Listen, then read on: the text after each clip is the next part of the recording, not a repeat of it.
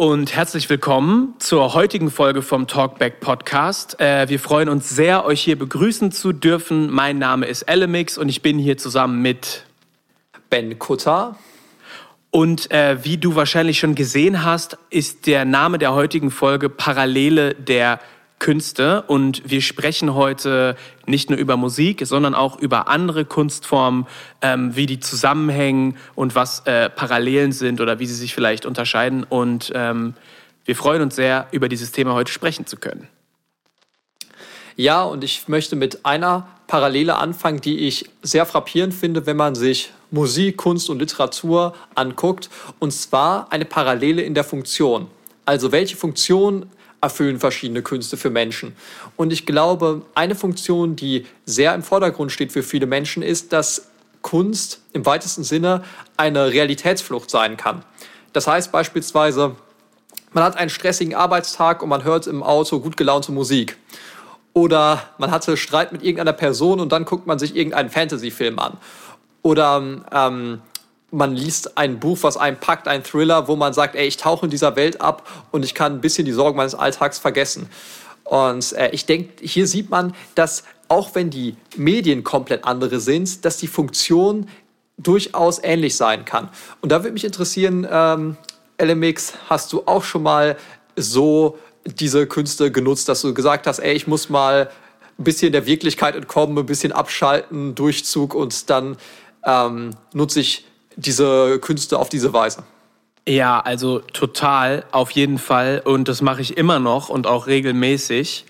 Ähm, ich finde besonders bei Filmen eine schöne Option, dass man wirklich so ganzheitlich abschalten kann, weil äh, bei Filmen kriegst du ja visuelle und auditive Einflüsse. Das heißt, ähm, du hörst und du siehst was. Und das finde ich ist da immer so das überwältigendste äh, Erlebnis, weil du ja mit allem quasi, mit was du aufnehmen kannst, also jetzt nicht riechen, Gott sei Dank manchmal, ähm, und auch irgendwie fühlen, kannst du ja total darin eintauchen. Und ähm, das ist eine Sache, wenn ich dazu in der Mut bin, wenn ich gut genug drauf bin dafür und den, den Raum habe, dann mache ich das total gerne. Und ähm, was ich bei Musik total schön finde, ist, wie es manchmal alte Erinnerungen zurückrufen kann und wieder wach machen kann. Auch bei Songs, die man noch nie gehört hat, aber die trotzdem nach etwas klingen, was man kennt. Und ähm, das, das habe ich auf jeden Fall schon oft gemacht und finde das in ganz vielen verschiedenen Punkten wieder. Und bei dir? Ja, ich äh, denke gerade ein bisschen darüber nach, was du gesagt hast, zu wenn man in der Mut ist. Also ich finde, es gibt verschiedene Arten von dem Konsum von äh, Künsten und auch von Filmen, weil manchmal ist es so, dass man einen Film eher genießt wie einen Whisky, den man sich fertig macht. Ja, man denkt sich, boah, heute genieße ich was, heute gönne ich mir so Inception oder irgendein so Christopher Nolan-Film und äh, man macht sich vor das Essen fertig, weißt du, man stellt sich das parat, Lieblingsgetränk, alles so perfekt, dann kuschelt man sich in seinen Sessel, vielleicht auch mit Freunden, vielleicht alleine, ist egal. Und dann geht's in den Film. Ja. Und das ist so eine Variante, die finde ich total gut. Man genießt es wie so ein Connoisseur. Dann gibt es allerdings auch die Variante, und die sehe ich häufig, das ist das im Auto Musik hören, meiner Meinung nach häufig. Und das ist auch manchmal das Film gucken, wenn man gehetzt ins Kino geht oder gehetzt zu Hause nochmal Netflix einschaltet. Und dann ist das nicht der Genuss, sondern ist das die Überlagerung ähm, des eigenen Stresses durch andere Stimuli. Und das sehe ich deutlich ähm, kritischer. Also ich sage nicht, dass das keine Existenzberechtigung hat, aber ich finde, es kann toxisch sein. Und das sind verschiedene Dinge. Ob man einmal sagt, das ist der Genuss oder andererseits, ich versuche meine Probleme mit äh, Kunst zu überlagern. Wie siehst du das? Ja. Ich, ich bin da total bei dir und es ist auch genau das, was ich meinte. Also ich kann mich am besten auf so einen richtig spannenden Film, ob es ein Kinderfilm ist oder vielleicht ein Thriller, das ist nicht mal vom Genre abhängig, am allerbesten einlassen, wenn es mir einfach gerade gut geht. Also wenn ich irgendwie sorgenfrei bin, wenn ich keinen Stress habe, wenn mir nicht Arbeit im Nacken sitzt oder irgendwelche anderen ungeklärten Probleme. Und ähm, da merke ich, dass ich so Sachen ganz anders aufnehmen kann, als wenn ich zum Beispiel gerade im Hinterkopf noch an irgendein unangenehmes Gespräch denke oder an irgendeine To-Do-Liste, die noch nicht abgearbeitet ist. Und deswegen merke ich auch, dass ich ähm, dafür einen langen Filmabend ganz anders ready sein muss, als vielleicht mal kurz ein paar Songs hören oder äh, in ein Gedichtsband von mir einen Blick werfen oder in ein, äh, ja. in ein, in ein Kunstbilderbuch.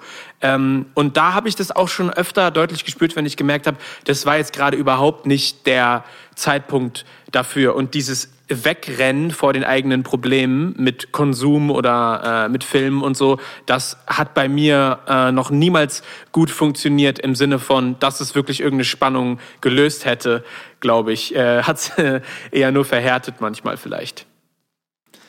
Ja, es ist auf jeden Fall gefährlich, denke ich, eine lange Zeit vor Problemen wegzulaufen, weil sich dann Probleme intensivieren, wenn man ihnen länger den Rücken kehrt. Ich möchte aber dieses Bild noch ein bisschen mehr differenzieren von Realitätsflucht. Weil ähm, wir haben jetzt gerade so ein bisschen über das Überlagern gesprochen. Gleichzeitig ja. habe ich aber auch das Gefühl, dass Kunst so ein bisschen diese Funktion haben kann von wegen, ähm, ich fühle mich lebendig. Das heißt, also das ist so mein Eindruck, man äh, liest vielleicht einen bestimmten Roman, in dem es um Liebe geht, oder man liest einen Roman, äh, der ein Thriller, oder man guckt einen Film, der super spannend ist, und man holt sich so einen gewissen emotionalen Stimulus daher und man ja. weckt bestimmte Emotionen, die man vielleicht im echten Leben nicht hat und vermisst. Ja, also man hat vielleicht ein Leben, was gerade emotional ähm, relativ langweilig ist und man fühlt sich dadurch nicht besonders lebendig und dann holt man sich den emotionalen Stimulus, um sich ein bisschen lebendiger zu fühlen aus der Kunst. Also ich sag mal eine gesündere Variante von sich selbst ritzen so ungefähr. Und mhm. das ist auch, denke ich, eine Art von, von einem langweiligen und drögen Leben wegzulaufen. Zumindest ist das so mein Eindruck, den ich äh, habe. Ähm, kannst du das nachvollziehen oder glaubst du, dass das so ähm, auf die wenigsten Leute zutrifft? Mm, ich kann das gut nachvollziehen. Ich glaube aber, dass sich ganz viele Leute überhaupt nicht davon bewusst sind. Weißt du, ich glaube, dass das so Mechanismen sind, die passieren einfach und die checkt man einfach nicht, wenn man das nicht mal von jemand anders gehört hat oder wenn man darauf hingewiesen wird oder man merkt, hey, äh, irgendwie mache ich das immer, wenn es mir gerade nicht gut geht. Und ich finde es spannender, wie man das Ganze halt auch umdrehen könnte, um das dann äh, zu benutzen, damit es dich weiter nach vorne bringt. Also ich merke manchmal, wenn ich mich so ein bisschen klein und verloren fühle oder so, äh, in mein inneres Kind so reinrutsche, dem es nicht gut geht, dann gibt es bestimmte Songs, die holen mich da total wieder raus und holen mich so zurück ins Hier und Jetzt, in mein äh, erwachsenes, 24-jähriges Ich. Äh, und die kann ich dann ganz bewusst einsetzen. Und das Witzige ist, wenn ich dann denke, ich könnte jetzt den und den Song hören, dann habe ich meistens gar keinen Bock drauf. Also es gibt dann in mir schon irgendeine Barriere, die so sagen will, ah, ja. lass doch mal sein, mach gerade irgendwas anderes und so. Und wenn es mir gut gehen würde, könnte ich den Song einfach mit so einem Klick anmachen. Aber dann gibt's irgendwas in mir, was mir so sagt, ach, das will ich gerade eh nicht hören und das passt jetzt gerade nicht in die Stimmung und so. Und dann muss ich mir manchmal so einen Ruck geben und sagen, ja, aber die Stimmung will ich auch gerade ändern irgendwie. Ne? Und, und wenn ich es dann mache, dann entspannt sich's meistens und dann merke ich, dass äh, das auch alles gar nicht so ist, wie ich mir das davor vorgestellt habe, dass der Song gar nicht passt oder gerade irgendwie blöd ist, sondern dass da in mir mich irgendwas gerade einfach äh, hindern wollte, mir das zu holen, was mir jetzt gerade gut getan hat. Genau, deswegen, das kenne ich alles selber sehr gut, glaube ich, diese Prozesse. Ich finde auch äh, interessant, dass du sagst, man kann ja auch so aus einem Song Stärke ziehen aber gleichzeitig kann man sich auch eben in Musik oder so flüchten. Und das erinnert mich ein bisschen an Harry Potter 7. Da gibt es den Stein der Auferstehung. Ich weiß nicht, ob du das kennst.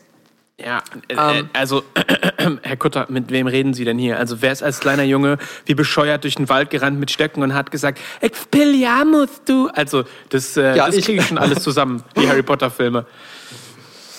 Ähm, ja, hervorragend. Also für die Leute, die vielleicht nicht so ganz im Buch sind, ähm, der Stein der Auferstehung ist so ein Stein, mit dem kann man schattenhaft die Verstorbenen, die man liebt, wieder zu sich holen. Und in dem Buch wird gezeigt, es gibt zwei Funktionen von dem. Einerseits kann man, ähm, äh, kann man sich eben darin verlieren, dass man dass man seine ganzen Geliebten, die man verloren hat, sieht und wieder vielleicht das Gefühl haben möchte, sie sind wirklich wieder lebendig und man sich darin flüchtet. Aber Harry Potter selber nutzt den Stein später, um aus diesen ähm, Schatten der Verstorbenen den Mut zu schöpfen, um am Ende sich seinem eigenen Tod gegenüber Voldemort äh, zu stellen. Und ich finde, so ja. ist es ein bisschen auch mit, ähm, mit äh, Musik oder mit Literatur. Man kann einerseits sich flüchten, aber gleichzeitig kann man aus denen auch die Stärke ziehen, die man braucht, ähm, um in der Wirklichkeit das zu erreichen, was man möchte. Genau, weil diese Flucht, ah, ich wollte noch ganz kurz sagen, äh, jetzt kommt ein Harry Potter Spoiler.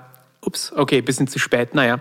Ähm, äh, genau, was ich, was, was ich noch sagen wollte, ist, äh, weil das, das, das finde ich einen tollen Punkt, äh, Ben, weil ähm, diese äh, Fluchtmöglichkeit ja einem auch eine Perspektive aufgibt, die man vielleicht in dem Moment gerade selber überhaupt nicht hat.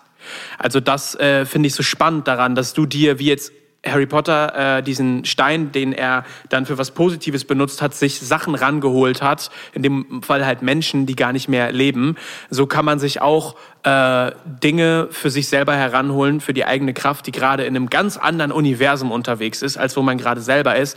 Und das ist ja auch das Schöne und das ähm, grenzensprengende und erweiternde bei der, bei der Kunst. Also du kannst äh, im Louvre sein in Paris und da ein Bild angucken, was dich total an deine Kindheit auf dem bäuerlichen Land irgendwo in, in Sachsen erinnert und das holt dich so tief in einen Konflikt zurück mit deiner Mutter und deinem Vater, der da irgendwie beim Spazierengehen auf dem Feld passiert ist und so. Und äh, das, das ist überhaupt nicht vorhanden, dass das ländliche oder die Personen sind auch gar nicht im Louvre oder so. Aber es kann dich total irgendwo anders hin zurückbringen und vielleicht einen Anstoß geben, dass man sagt, ah, ich müsste doch nochmal arbeiten an der Situation oder doch nochmal irgendwie gucken, was, was es da so gibt. Und das ist eine Sache, die ich, glaube ich, total schön finde und total spannend ähm, daran, dass, dass Kunst uns so äh, ja ganz andere, ähm, ich nenne es jetzt mal Lebenssäfte ein, ein, einflößen kann, als die, die gerade irgendwo um uns herum zu verfügbar,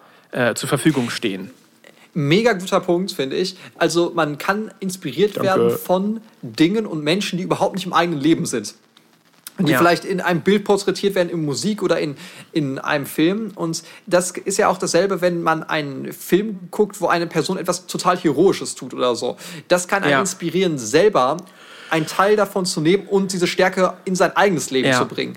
Und da sehen wir, dass dieses, ähm, wie positiv das sein kann, weil man dann auf Ressourcen zugreifen kann, die in dem direkten Umfeld überhaupt nicht ersichtlich sind. Und diese Inspiration, ja. denke ich, ist total entscheidend. Und ich denke, da ist auch so ein Punkt, der mir so wichtig ist, ähm, dass uns Kunst in, im weitesten Sinne wieder ähm, vor Augen führen kann, wie super flach unser eigenes Leben ist. Also ja. äh, häufig ähm, finde ich, wenn man so eine richtig tiefgehende ästhetische Erfahrung mit einem Kunstwerk hat, dann denkt man sich danach, wie platt ist mein Leben eigentlich, dass ich mich darum sorge, wie gut meine Noten sind, dass ich ein paar Euro da mehr verdiene, dass ich hier ein bisschen mehr Anerkennung bekomme, dass ich hier ein bisschen mehr Sex habe, dass ich dies ein bisschen bekomme oder das ein bisschen bekomme. Ähm, aber es sollte doch um viel tiefgründigere Sachen gehen. Und die Kunst hat die Möglichkeit, diesen Horizont zu öffnen und dass man sieht, oh Gott, ich muss mich auf komplett andere Sachen in meinem Leben konzentrieren. Und diese Momente der Erhellung, die uns Kunst geben kann, denke ich, sind mega viel wert, um ein Leben zu führen, was mehr ist als oberflächlich. Ja, total. Und ich glaube, im besten Fall kann die Kunst auch einfach ein guter Indikator werden, äh, der dir, weil wenn du ein gutes Leben hast, spiegelt die Kunst dir irgendwas zurück, was du an, an Schönheit und an Intensivität und Gefühlen in deinem eigenen Leben wiederfindest, also auch an Ästhetik. Und äh, Kunst kann in dem Sinne wehtun, wenn man das nicht hat. Aber ich bin jetzt gerade an einem Punkt, wo Kunst mir so eine Freude macht, weil ich so ein unfassbar bereicherndes Leben jetzt gerade in diesem Moment und in dieser Zeit leben darf.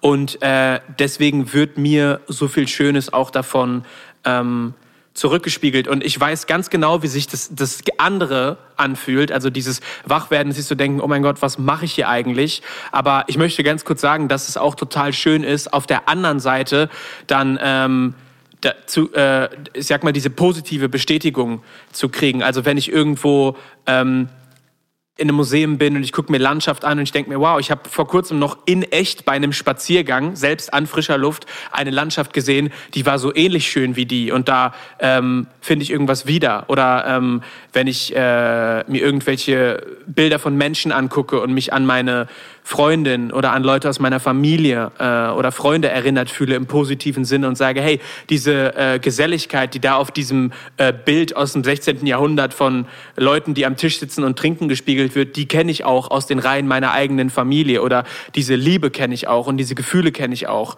Und das finde ich eine Sache, die Kunst so wahnsinnig toll macht, weil ja, sie erinnert dich ja an Dinge, ähm, die du ganz genau weißt, obwohl du sie vergessen hast, irgendwie oberflächlich. So.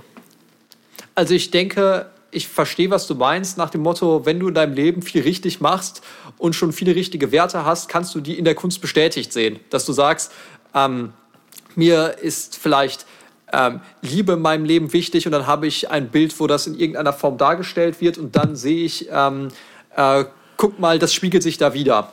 Das ist doch der Punkt, den ja. du machen möchtest, oder?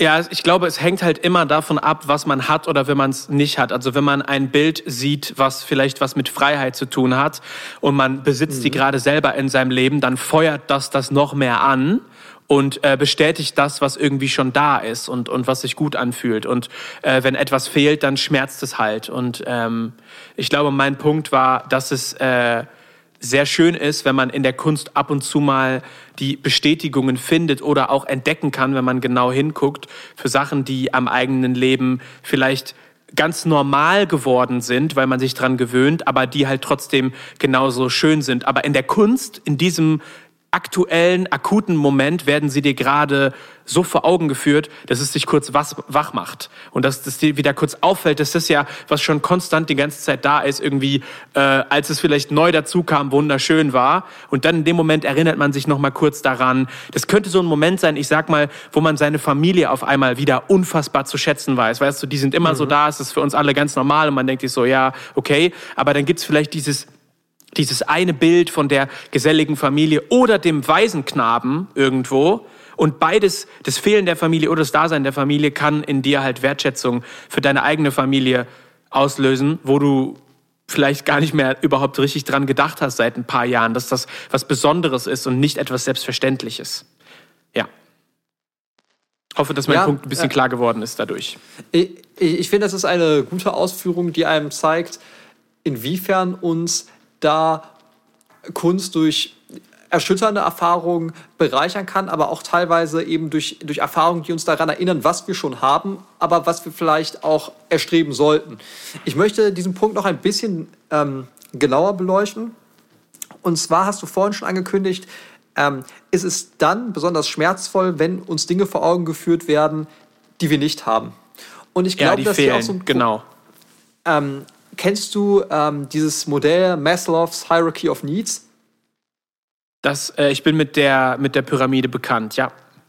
Genau, also für die Zuhörer, die das nicht direkt vor Augen haben, ähm, ist es, das äh, Maslow ist ein Psychologe, der ein Modell gemacht hat, wo er gesagt hat, ähm, wir müssen erst bestimmte Bedürfnisse erfüllen, damit wir die nächsten haben und dann erfüllen. Also beispielsweise haben wir erst ein Bedürfnis nach Essen und wenn wir dieses Bedürfnis nach Essen und einem Haus erfüllt haben, dann gehen wir danach und suchen vielleicht Anerkennung. Und wenn wir Anerkennung haben, suchen wir vielleicht nach einem Job, der uns sinnvoll vorkommt. Und wenn wir einen Job haben, der uns sinnvoll vorkommt, dann suchen wir vielleicht die Transzendenzerfahrung oder irgendwie so etwas. Ist es nicht ja. so, dass wenn man ähm, von einem Dollar am Tag leben muss, dass man sich dann fragt, oh, ich brauche einen Job, der unglaublich altruistisch ist, mit dem ich ganz vielen Menschen helfe, weil man muss sich erstmal selbst helfen. Ja, ähm, genau. Und ich glaube, das Problem ist, dass ähm, Kunst einem ab und zu Sachen zeigen kann, die zu fortgeschritten sind. Also ich erlebe das manchmal, wenn man so eine richtig krasse ästhetische Erfahrung mit irgendeinem Bild hat, dass man sieht, ey, ganz ehrlich, ich müsste viel selbstloser leben. Also diesen Gedanken hatte ich schon häufiger, wenn ich Kunst betrachtet habe oder Musik gehört habe. Ich lebe in meiner ganz kleinen egozentrischen Bubble und ich müsste viel selbstloser sein. Aber gleichzeitig hat man noch solche Grundbedürfnisse zu erfüllen, also die in dieser Hierarchie viel niedriger sind, dass man das noch nicht mit diesem selbstlosen, heiligen Ideal gewissermaßen, was einem die Kunst zeigt, verbinden kann. Und dann ist man sehr unglücklich, ja. weil diese Diskrepanz besteht zwischen dem eigenen Vermögen, den eigenen normalen Bedürfnissen auf der anderen Seite und diesem Idealbild, was ein Mensch sein kann, was in der Kunst porträtiert wird. Und ich glaube, da kann eben auch durch Kunst ähm, so kann ein Kunst auch sehr unglücklich machen. Auf jeden Fall. Das äh, kann sich, glaube ich, immer in beide ähm, Richtungen entwickeln. Und äh, lustig, dass ich gerade so sehr versucht habe, die positiven ähm, Elemente davon zu beleuchten und du die negativen. Da merkt man irgendwie, da sind so beide Stimmen und beide Erfahrungen, vielleicht auch beide Erfahrungen aktuell irgendwie im Podcast so vertreten, gerade irgendwie. Es könnte ja äh, dafür sorgen, dass wer das auch immer hört, sich ein bisschen mitgenommen oder bestätigt fühlt, egal ob man gerade eher auf der oder auf der Seite ist. Ich glaube tatsächlich, dass diese ähm, Perspektiven schon vereinbar sind, weil äh, ist es natürlich richtig, wir haben jetzt, du hast jetzt mehr Positives genannt, ich mehr Negatives. Ich bin aber generell auch der Meinung, dass solche negativen Erfahrungen wichtig und gut sind, weil es eher um einen auch weiterzubringen. Ja, genau. Ge genau, genau man, man, man darf sich von der Realität auch nicht zu weit entfernen und von seinem eigenen Potenzial, was man als Mensch hat. Und ja. man wird leicht taub und entwickelt so eine Art Tunnelblick, dass man denkt, ähm, äh, ich werde auf Autopilot jetzt weiterleben, wie ich bisher gelebt habe und die Kunst kann einen davon wegbringen und das kann wehtun, aber diese Möglichkeit besteht überhaupt, dass man zurückgeführt wird auf einen Weg, der vielleicht deutlich ähm, tiefgründiger ist und dementsprechend, ähm, ja, denke ich, ist beides gleichermaßen von großer Bedeutung. Ja, auf jeden Fall. Hey, ähm, wenn du äh, das kurz erlauben würdest, Ben, habe ich noch mal ganz kurz eine Frage zu dem Punkt, den wir davor hatten, bevor wir das jetzt angesprochen haben. Äh, das fand ich nämlich total spannend, was du gesagt hast mit dem sich etwas äh, mitnehmen von Kunst oder von anderen Personen aus äh, der Kunst, äh, von woher das auch sein mag, also ein Comic äh, bis zu einem Buch, bis zu einem Film und sich davon irgendwie inspirieren zu lassen. Ähm, mhm. Als du das nämlich gesagt hast, hatte ich äh, direkt zwei Beispiele im Kopf, wo ich dachte, das habe ich auch in der letzten Zeit sogar ähm, gemacht und das hat mich positiv beeinflusst oder das ist mir nochmal aufgefallen, äh, wie ein Kunst da so etwas geben kann, was man in sich selber hat, aber vielleicht gerade sucht oder nicht findet. Und ähm, ja. deswegen wollte ich auch dich fragen, ob du in der letzten Zeit so eine Erfahrung hattest oder ob du das auch schon mal hattest, dass du irgendwas gelesen hast und das hat dann so in dein Leben reingesprochen oder irgendwas gesehen hast, gehört hast, äh, dass du diese Erfahrung sammeln durftest.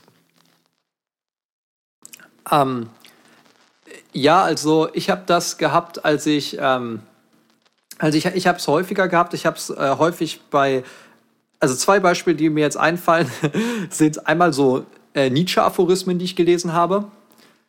Ähm, ja. Ich habe einmal einen gelesen, ähm, der ich fand den total, also den fand ich total inspirierend. Ähm, man muss doch Chaos in sich haben, um einen tanzenden Stern gebären zu können. Das ist so ein bekanntes Nietzsche-Zitat und als ich das gelesen habe, weiß ich nicht, ich fand, das war so kraftvoll, so, so mächtig und ich habe darüber viel nachgedacht. Es hat direkt mit mir irgendwie total resoniert. Resoniert. Und, ja. ja. total. Also das, das hat mich äh, sehr tief berührt und, ähm, und mir so gezeigt, ähm, dass äh, ich überlege gerade, wie ich es am besten sagen soll gerade wenn man so künstlerisch tätig ist, man noch so diese irrationale Begeisterung und Besessenheit von Sachen haben muss. Und das hat mir mhm. eine totale Kraft gegeben, weil man manchmal das Gefühl hat, man muss äh, rational und logisch vorgehen, wenn man Ziele verfolgt. Aber dieses Zitat macht auch einem klar, es ist wichtig, dieses Chaos in sich zu behalten und nicht versuchen, es irgendwie auszurotten in sich, dieses, dieses Chaos, was man hat, sondern sich zu bewahren, diese Besessenheit für Sachen, diese irrationale Besessenheit und, äh, und Begeisterung äh, nicht zu zähmen, sondern will zu lassen. Und das fand ich total ja. heftig und es hat mir unglaublich viel Kraft gegeben, als ich das äh, gelesen habe. Ähm, es hat wirklich so was Wildes ja. und Lebendiges irgendwie. Ne? Ich spüre das schon, wenn du es sagst, äh, dass ich so denke, ah ja, das, das fühlt sich genau so an und das ist ziemlich cool. Ja. Genau, weil wir haben gesellschaftlich manchmal so ein Bias von Ordnung über Chaos. Oder wir meinen auch, wenn wir zum Beispiel Freunden Rat geben, dass wir sagen, ja, hier sind so rationale Argumente dafür und da sind rationale Argumente für die Möglichkeit, wenn Leute sich zwischen Sachen entscheiden müssen zum Beispiel. Und häufig sind wir viel zu sehr in diesem logischen Modus und es geht eher darum, wenn du von einer Sache so richtig besessen bist und inspiriert bist und total darauf fixiert bist und alle in deinem Umfeld fragen, Alter, wieso bist du gerade darauf fixiert? Wieso denkst du ständig darüber nach? Wieso redest du bist davon? Bist du eigentlich bescheuert, das, so ungefähr? Äh, genau, ne? Also, also hier ein, ein Beispiel gerade aus meinem Leben, ne? Ich bin gerade vollkommen besessen von solchen Grooveboxes. Ja, also Grooveboxes sind solche praktisch ähm, äh, Computer, mit denen du Musik machen kannst, die keine PCs sind, wo du sonst irgendwas machen kannst. Auf denen kannst du nur Musik produzieren. Ja? Und als ich das gefunden habe, war ich davon unfassbar begeistert. Ich finde es mega genial, dass du ein Gerät hast, wo du nur Musik drauf machst und nichts anderes. Es ist komplett getrennt von jeglicher anderen Funktion. Ich kann seit Tagen an sich über nichts anderes mehr nachdenken. Ich denke die ganze Zeit davon, ich träume von diesen Dingern. Ja? Ich gucke sie mir die ganze Zeit an und überlege, ja. welches mir zulegen soll, weil ich das so brillant finde, dass alles in einem, Gerät, also dass es nur Musik in dem Gerät ist und du kannst damit dich nicht anders ablenken. Du nimmst das damit und kannst nur Musik produzieren. Ich finde es brillant. Und äh, dann sollte man sich nicht fragen, so. Voll geil.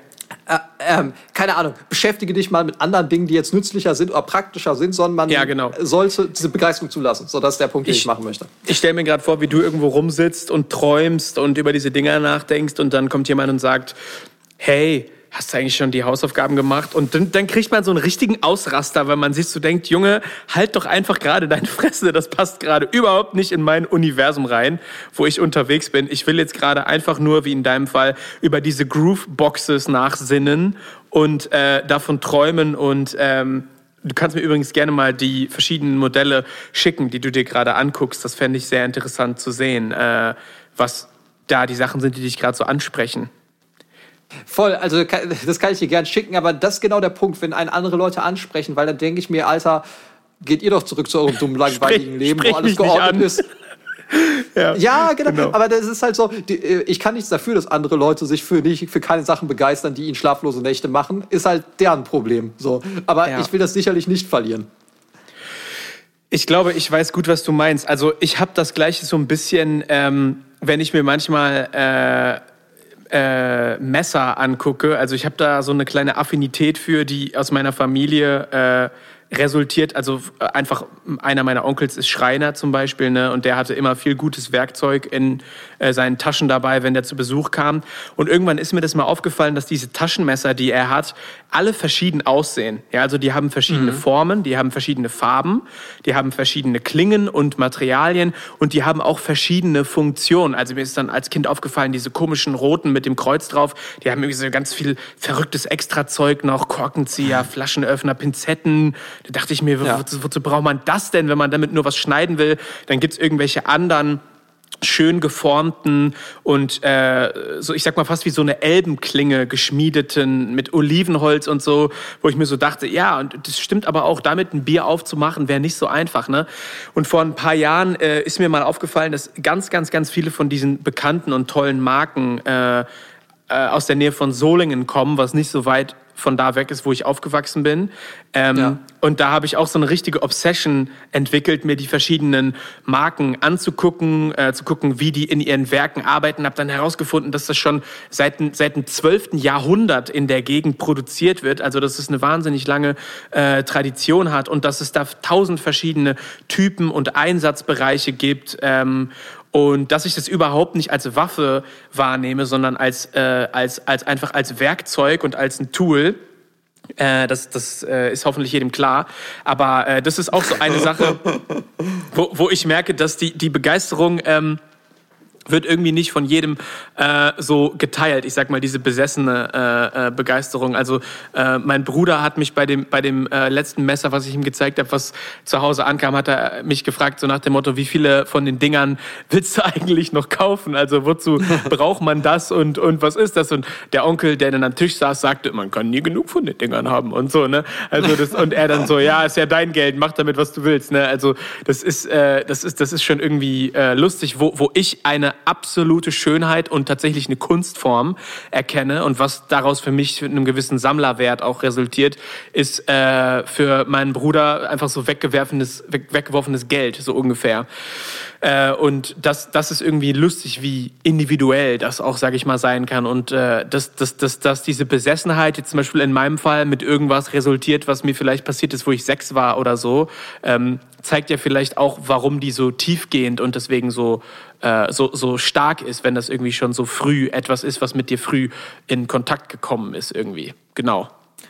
Ja, dann ist das schon seit der Kindheit angelegt und ich glaube, es ist nicht problematisch, wenn andere Leute die Besessenheit nicht teilen sollen. Ich finde, das ist kein Problem, Überhaupt aber es ist ja. wichtig, aber es ist wichtig, dass man nachvollziehen kann, was in Leuten vorgeht, wenn sie von einer Sache so begeistert sind. Und ich glaube, das sollte man verstehen. Und, und das ähm, sollte man vor allem auch ja. respektieren, finde ich. Also wenn genau, jemand anders genau. total begeistert ist von Puppen und die sammeln will oder Briefmarken oder so. Ich habe niemals den Briefmarken-Hype und niemals den Münzen-Hype verstanden. Ich habe es nicht verstanden, warum jemand Münzeln sammeln will und Geld ausgeben will, um dann damit Geld zu kaufen. Aber hey, lass die Leute doch einfach. Also, wenn es die glücklich macht äh, und es dir nicht wehtut, dann gönn dem anderen doch einfach seine Freude. Und jeder, auch die Leute, die vielleicht so schnell äh, das, mit dem Urteil dabei sind und denken, ja, sowas habe ich aber nicht nur andere Menschen, die haben das vielleicht auch nur in irgendwelchen versteckten Bereichen oder Bereichen, die sie selber vor sich und vor anderen gerne verstecken möchten. Ne? Also ähm, weiß ich nicht, die haben dann vielleicht so eine Besessenheit wie, äh, ich möchte gerne mal mit allen Frauen schlafen, die so und so und so aussehen, so ungefähr. Ne? Und das äh, reden, reden sie dann vielleicht nicht mit anderen Leuten drüber. Äh, das heißt aber, dass sie auch irgendeine äh, Art von Besessenheit haben. Sie schämen sich nur, schämen sich nur, die zu teilen öffentlich mit anderen Leuten. Ähm, und deswegen würde ich sagen, wenn es dir und anderen nicht wehtut, dann lass doch jemand anders Briefmarken sammeln, bis äh, das Bücherregal zusammenkracht, äh, was bei Briefmarken echt lange dauern würde, fällt mir gerade ein, aber gut.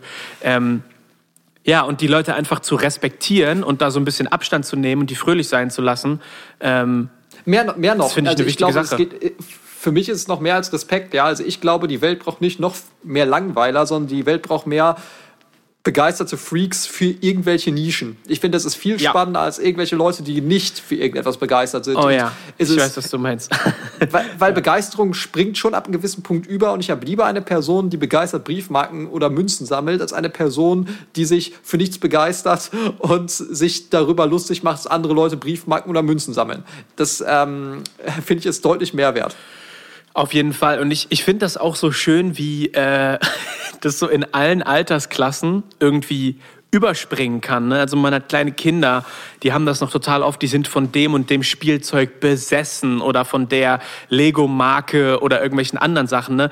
Genauso kannst du aber auch äh, irgendwelche alte, schnauzbärtige Opas haben, die nach Hause kommen, äh, wie der Wirbelwind und sagen, Ursula, der, ich hab da heute einen Barsch gefangen, der war so groß, ich hab noch nie so ein Viech gesehen und, und irgendwie, und dann auf einmal ist total viel Stimmung am Tisch und man denkt sich irgendwie so, mein Gott, das, das, das, das muss echt ein großer Fisch gewesen sein, ne? Und dass sie das jetzt so begeistert, das, das gibt mir so eine richtige, es gibt mir so eine richtige Lebensfreude, wenn ich gerade etwas nachspreche, was ich mir nur so vorstellen kann, was ich nie so erlebt habe, weil bei mir mir ist niemals jemand reingekommen zu Hause und hat gesagt, ich habe einen Barsch gefangen, der war, also das ist nicht passiert, aber äh, das, das ist eine Begeisterung, die kann ich auf jeden Fall teilen. Und es ist total schön, sich davon an ähm, stecken zu lassen. Also äh, wenn ich auf irgendwelchen Konferenzen manchmal arbeite und dann da Leute sehe, die total von diesem einen Elektromotor besessen sind, bis zum geht nicht mehr und mit zehn Leuten da, da drum äh, stehen und einen Nerd-Talk machen, ist es interessant,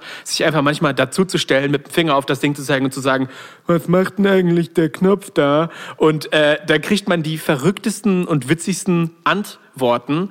Ähm, und das ist einfach toll zu sehen, wie die Leute ihre Begeisterung dann teilen und wie die auch so auf dich äh, überschwappen kann irgendwie. Ja, und ich finde auch nichts ist Downturn da, als wenn Leute einfach so sagen, ah, halt die Fresse und langweil mich nicht oder hör doch auf zu babbeln und sowas irgendwie. Ne? Also als wäre das irgendetwas, was man verbieten müsste oder klein machen müsste. Ja, total. Also ich bin dafür, dass man Leute nicht stroblinienförmiger machen sollte, weil es dann vielleicht normaler wirkt oder weniger peinlich ist, sondern ich finde, die Leute sollten bei ihren komischen Vorlieben bleiben und dann bereichert das alle und das Einzige, was komisch ist, wenn Leute diese Vorlieben äh, gar keine Vorlieben haben. Ähm, ja. Ich das würde gerne das bereichert nämlich niemanden. Ähm, ich würde gerne noch mal thematisch zu unserem Hauptthema zurückkommen. Und zwar, ja, wir hatten ja an sich gerne. das Thema Parallelen von den Künsten und ich würde gerne noch mal einen komplett neuen Themenblock aufmachen dazu. Und zwar den Themenblock, dass alle Künste heutzutage ein ähnliches Problem teilen. Und zwar das Problem, dass sie ihre Ausstrahlung verlieren. Und zwar ähm, wurde vor geraumer Zeit ein kleines Büchlein veröffentlicht, was große Wellen geschlagen hat, von Walter Benjamin. Das heißt, das Kunstwerk im Zeitalter seiner technischen Reproduzierbarkeit. Ist ein bisschen sperriger Titel, aber die Idee ist ganz einfach. Heutzutage kann man Bücher drucken. Ja, man kann ein Buch unendlich häufig drucken, man kann Bilder vervielfältigen und nach Walter Benjamins Zeit ist sogar dazu gekommen, dass man easy Musik vervielfältigen kann und heute überall streamen kann. Darüber haben wir auch schon viel gesprochen. Und Richtig. wir sehen, dass alle Künstler ein ähnliches Problem haben, nämlich dadurch, dass die Einzigartigkeit des Kunstwerks verloren geht, weil man es eben reproduzieren kann, geht auch die Ausstrahlung davon verloren. Ich mache ein Beispiel.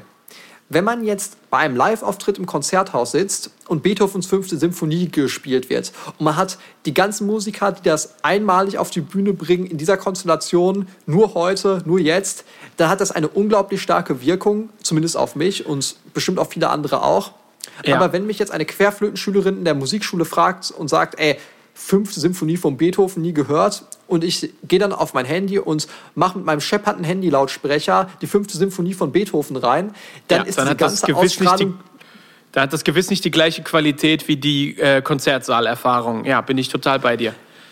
Genau, und dann hat man das große Problem, dass die Schülerin vielleicht denkt, ey, die fünfte Symphonie von Beethoven ist ziemlich langweilig, die macht nichts mit mir und sie wird sie nie wieder am Ende hören, weil es gibt keine zweite Chance ähm, für einen ersten Eindruck. Und ja. dann wird das komplett ad acta gelegt. Und genauso ist es so, wenn man vielleicht ein kleines Bildchen von der Mona Lisa irgendwo sieht, hat das nicht dieselbe Wirkung, wie wenn man ins Louvre geht und da die echte Mona Lisa sieht, äh, die ähm, hinter Glas ist, wo alle Polizeileute drumherum platziert sind, damit ja nicht geklaut wird und man sich schon denkt, wer da hingeht, Alter, das muss ja scheißen wertvoll sein.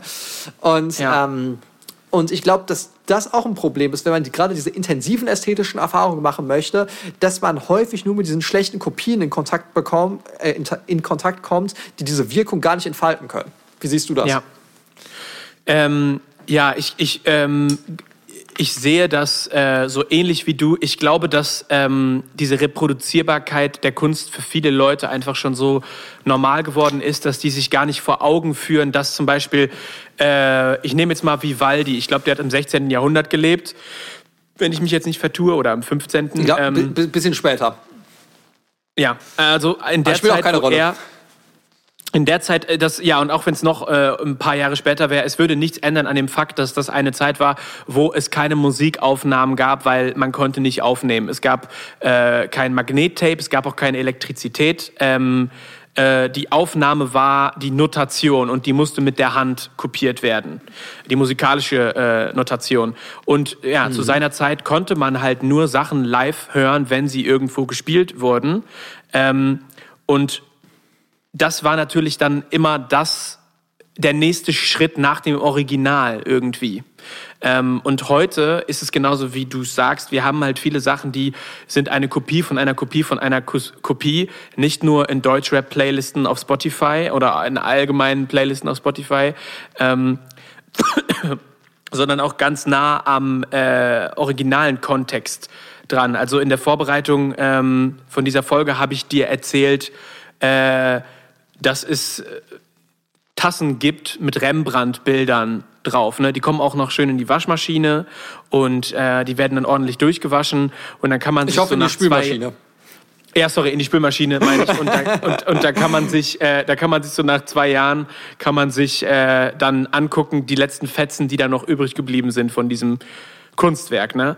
Und äh, das hat natürlich nicht die gleiche Qualität, wie wenn man ins Reichsmuseum geht oder ins äh, Rembrandt Haus und sich da Originalmalereien ähm, anguckt. Und das war natürlich für eine Zeit so. Ne? Also auch als die Mona Lisa entstanden ist, gab es dieses eine Bild und Leute wären, wenn sie es gekonnt hätten, um die halbe Welt geflogen, konnten sie aber nicht, um sich das anzugucken. Und heute haben wir halt viele ähm, Kopien. Und ich kenne wenige Künstler, die dafür sorgen, dass eine Kopie auch wirklich äh, gut ist. Also ich sag mal Musiker, die dafür, sich dafür einsetzen, dass ihre Songs mit einer hohen Audioqualität kopiert und reproduziert werden, damit der Wert auch auf einer CD oder einer Vinyl ähm, erhalten bleibt. Ähm, oder ich kenne einen Künstler in Amsterdam, ähm, der hat sich mit der Druckerei, als er seinen ersten Kunstband rausgebracht hat, extra auseinandergesetzt und mit denen ganz genau besprochen, wie äh, der Beginn eines Drucks etwas besser meistens ist als das Ende und wie man diesem Problem entgegenwirken könnte, was so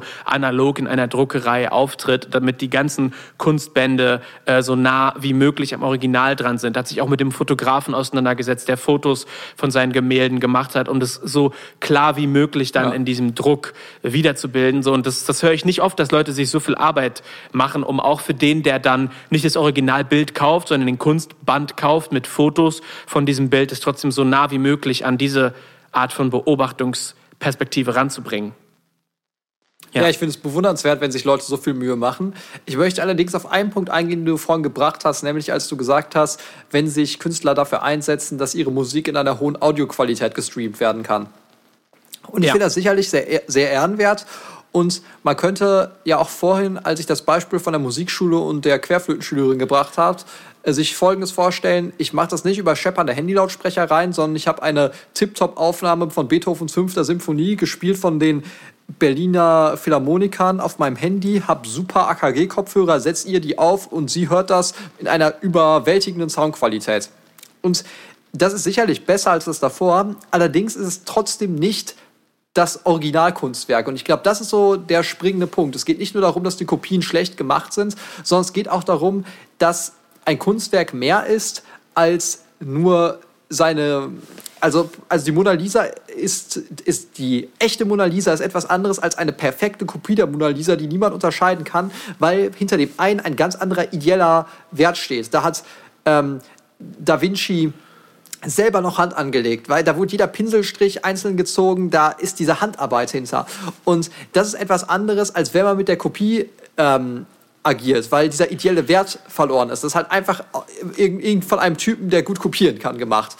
Und ja, deswegen also du meinst denke ich auch. Also du meinst, die ja. Erfahrung fängt quasi schon da an, dass man, wenn man die echte Mona Lisa sehen will, muss man ja ins Louvre gehen. Man hat diese ganzen Erfahrungen mit dem Panzerglas und den Security-Leuten und so. Und wenn man eine perfekte ja. Kopie sieht, kann man vielleicht ein bisschen näher ran. Aber es ist halt nicht das Original. Ne? Ich, ich glaube, das ist ein gutes, das ist, das ist ein ziemlich gutes, ähm, guter Punkt, den du da gebracht hast und interessantes Beispiel, weil äh, es gibt ja auch viele Künstler, die haben Musik in wahnsinnig hoher Qualität, also in Deutschland Casper oder Materia, aber das ist live, was trotzdem was ganz anderes als die Schallplatte zu Hause sich anzuhören. So, das kann man einfach nicht vergleichen. Hundertprozentig. Deswegen sind Live-Auftritte auch so wichtig und so einzigartig und auch häufig von den Erfahrungen, die man macht, viel intensiver als eine Platte, weil man merkt, Alter, das ist nur jetzt, das ist echt, das ist lebendig. Deswegen sind Live-Auftritte auch emotional häufig packender. Aber das ist auch der Grund, wieso es nie in dem Maß funktionieren wird, ähm, wenn zum Beispiel PCs oder so Kunst äh, machen. Ja, also es ist, es ist ja heutzutage gibt es schon äh, KIs, die komponieren können aber das wird für Menschen nie denselben Wert haben, weil wir eben diesen ideellen Wert dahinter sehen. Es geht nicht darum, nur handwerklich gute Kunst zu haben, sondern Menschen geht es immer um diesen ideellen Wert, der dahinter steckt. Und wir wollen, dass ein echter Mensch vielleicht an den Tönen gefeilt hat, dass ein echter Mensch äh, da etwas Besonderes gemalt hat. Und bei berühmten Persönlichkeiten ist es sogar der ganz bestimmte Mensch, der hat es gemacht. Da Vinci war das, ja, eine historische, unglaublich wichtige Persönlichkeit. Und ja. ähm, dieser ideelle Wert, der lässt sich nicht ersetzen, nur dadurch, dass, ein, dass eine andere Sache von einer Maschine gut gemacht ist. Ja, das stimmt. Es ist, äh, es ist, wie man so schön sagt, es ist und bleibt immer noch eine Kopie, auch wenn es eine gute Kopie ist. Und die Unterschiede ja. merkt man halt dann relativ schnell. Ich glaube, das ist vielleicht ein bisschen eine äh, ein fieser Vergleich jetzt, aber das ist so, wie wenn man sich äh, eine Tiefkühlpizza oder Tiefkühllasagne irgendwo holt. Ne? Es ist ja Pizza und Lasagne und ähm, es ist aber trotzdem nur eine äh, Kopie zu dem, was man vielleicht im Restaurant irgendwo in Italien kriegen würde. Was natürlich dann auch handgemacht ist, wahrscheinlich, hoffe hoff ich mal, ähm, und, und auch irgendwie frisch und warm serviert wird und nicht wochenlang irgendwo in einem Kühlfach ähm, rumliegt. Das ist, und dann wäre man ja auch noch in Italien dazu. Ne? Also das ist, ist einfach von vorne bis hinten eine ganz andere Erfahrungskette, die noch hinter dem Original steht. Ähm, und die auch eine gute Kopie da nicht drankommen kann. Also es gibt bei uns äh, in der Gegend sehr viele gute Italiener und trotzdem ist das bestimmt was anderes. Die gleiche sehr verdammt gute ähm, Pizza Margarita, die auch hier von Italienern dann gemacht wird, ne, einer italienischen Familie, hier zu essen oder mhm. halt in Rom. Ne? Es ist äh, einfach gefühlt doch ein großer Unterschied. Ja, und deswegen möchte ich jetzt bei der Folge vielleicht auch am Ende mit einem Plädoyer aufhören, nämlich geht ins Museum, geht in Konzerthäuser, geht in Musicals, guckt euch die Sachen live an, weil das einfach eine ganz andere Wirkung hat. Und wenn man Kunst jeglicher Form konsumieren möchte und tiefgründige Erfahrung haben möchte, dann ist die Wahrscheinlichkeit, dass das passiert, deutlich höher, wenn man Sachen im Original sieht, weil sie dann viel mehr Ausstrahlung haben. Genau. Und versucht auch mal, das wäre jetzt so das Plädoyer, was ich am Ende noch hinzufügen würde, versucht mal die Augen aufzumachen und ein bisschen zu gucken, wo ihr auch vielleicht interessante Parallelen dieser Künste nochmal entdecken könnt. Also was für eine Geschichte wird vielleicht in der Melodie von einem Lied erzählt, die irgendwo äh, in einer Fernsehserie durch eine Schauspielerin auch äh, wiedergespiegelt wird oder äh, wo kann man Intensität schmecken bei einem Gericht, aber man kann sie auch hören in einem äh, Dubstep-Song oder so. Äh, das ist sehr interessant, wenn man sich dafür mal öffnet und dann äh, entdeckt, wie spannend diese verschiedenen Elemente miteinander verschwimmen können und wie oft die gleiche Sprache gesprochen wird, doch auf ganz viele andere und verschiedene Arten und Weisen. Ja, das finde ich klingt doch gut. Dann bedanke ich mich für diese Folge bei dir. Hat mir Spaß gemacht. Ja, herzlichen Dank äh, allen auch fürs Zuhören und wir freuen uns auf die nächste Folge.